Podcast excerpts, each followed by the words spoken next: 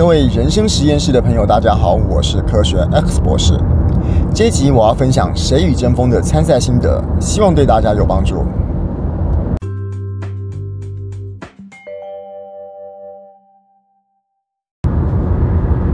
如何来说一本书？这个用我自己的整理过之后的方法哈，我觉得说一本书可以分成三个部分来看，三个重点，然后这三个重点，大家在听完之后呢，可以把它做一些整理跟编排。你也可以试着像我们在《谁与争锋》这个节目里面的练习一样，你来练习看看，你能不能来说这一本书。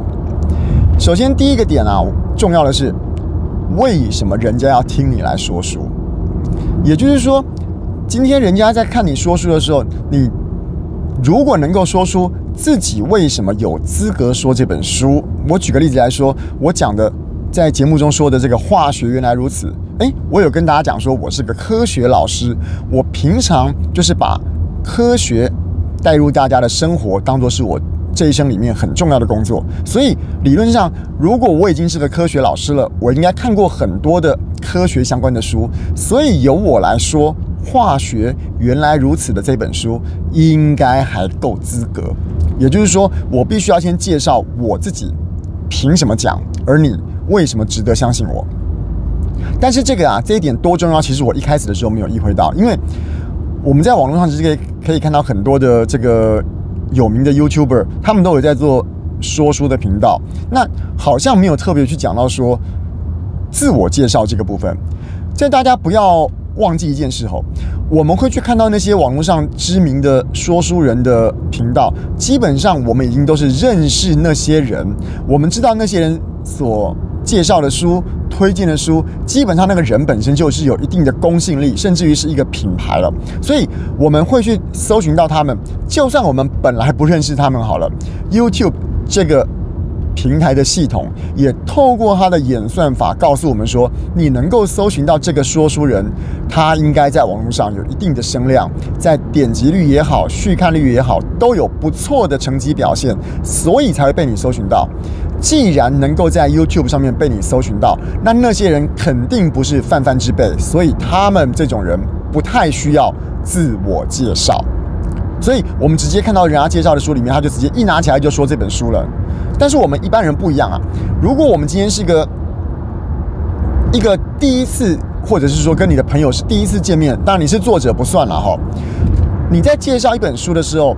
人家就会觉得说，那为什么我要听你的？如果今天当初来的人不是说哦，我今天很喜欢你才来的，而是一个。陌生的场合，跟你都不太认识的话，最好一开始的时候你能够介绍一下说，啊，我是科学专家，我是心理学的老师，我是呃财经的什么高手等等的，让你自己有一个有一个在观众的心中有一个价值上的定位，说，哎，你有这样子的价值，你有这样的身份，你够资格来讲这本书给我听。这个是一个我觉得蛮重要的一点。如果大家还不认识你的时候，自我稍微介绍一下，为什么自己有权资格讲。哪怕你是说我看完这本书之后，我投资了什么东西，或者是我看完这本书之后，口语表达能力提高了多少，这些都是一个你今天特别因为这本书而让你自己有具体的成长跟收获。它也是一种帮助大家了解你说哦，我为什么要听你讲这本书的第一个原因。所以第一点是。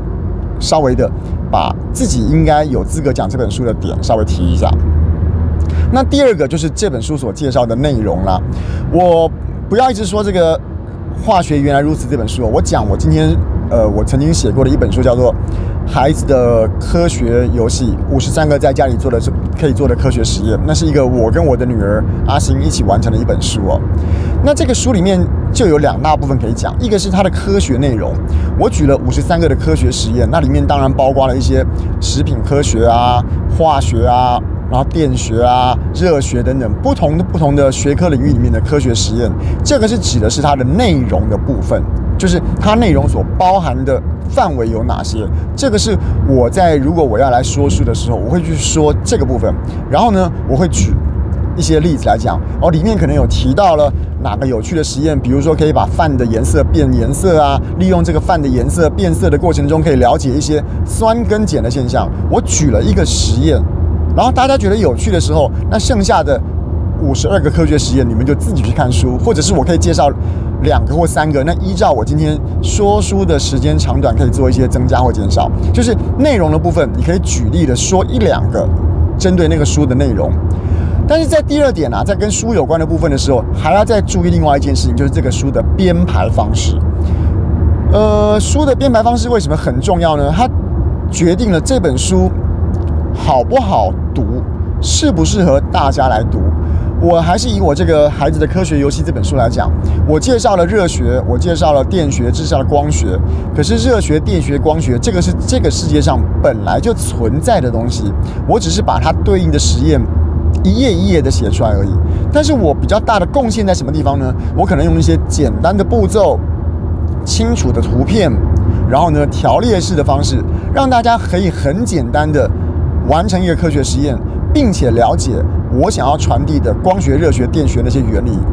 所以第二个特色是在它的编排很轻松、很简单、很好消化，这就是跟书的有关的内容部分。第一个是跟内容本质有关，也就是我说他提到的热学啦，提到了光学啦，提到了电学，提到了五十三个具体的科学实验。那另外一部分是说它的编排方式。其实我的人生实验室也是一样，我人生实验室是我的第二本书，里面我讲了很多人生的道理。可是它的特色是，我用了一些公式、表格，或者是有点像是走迷宫的感觉，让大家在选择人生的。重要决策的时候，可以有一些有机可循的具体方法，这个就是编排上的特色哦。好消化、易吸收是我编排的特色，那里面包括了可能选择一些这个感情的问题、职场的问题、求学的问题，那这个是内容。好了，所以今天我说说书的第二个大重点是可以在这本书的内容的部分。那内容的部分你要讲几点，是可以针对你今天的。分享时间长度，说书的时间长短做一些调整，讲两点，讲三点都可以。那第三点想要讲的呢，就是你在说书的时候，你必须还要来提一下这个书里面所提的这个内容到底为什么重要。也就是说，学习科学为什么重要？学习心理为什么重要？学习动物为什么值得重要？了解断舍离为什么重要？就是说。今天说的这个重要性，不是这本书单独的重要性，而是这本书所提到的这个领域、这个学门、这个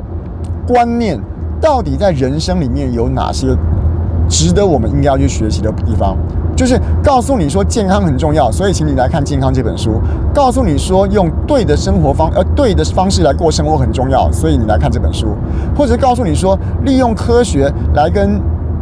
来跟你的小朋友相处，产生一个新的新形态的亲子交亲子的活动，这个也很重要。所以，请你来看这本书。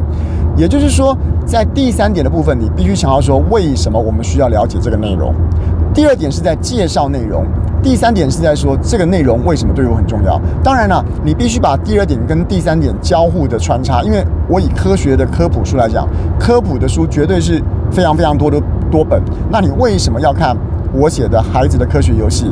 你看别本也可以啊。这个学门这么重要，可是不一定要看这本书啊。那这个东西就必须要把这个答案回归到我刚刚说的第二点，这本书的内容特色跟这本书的编排特色。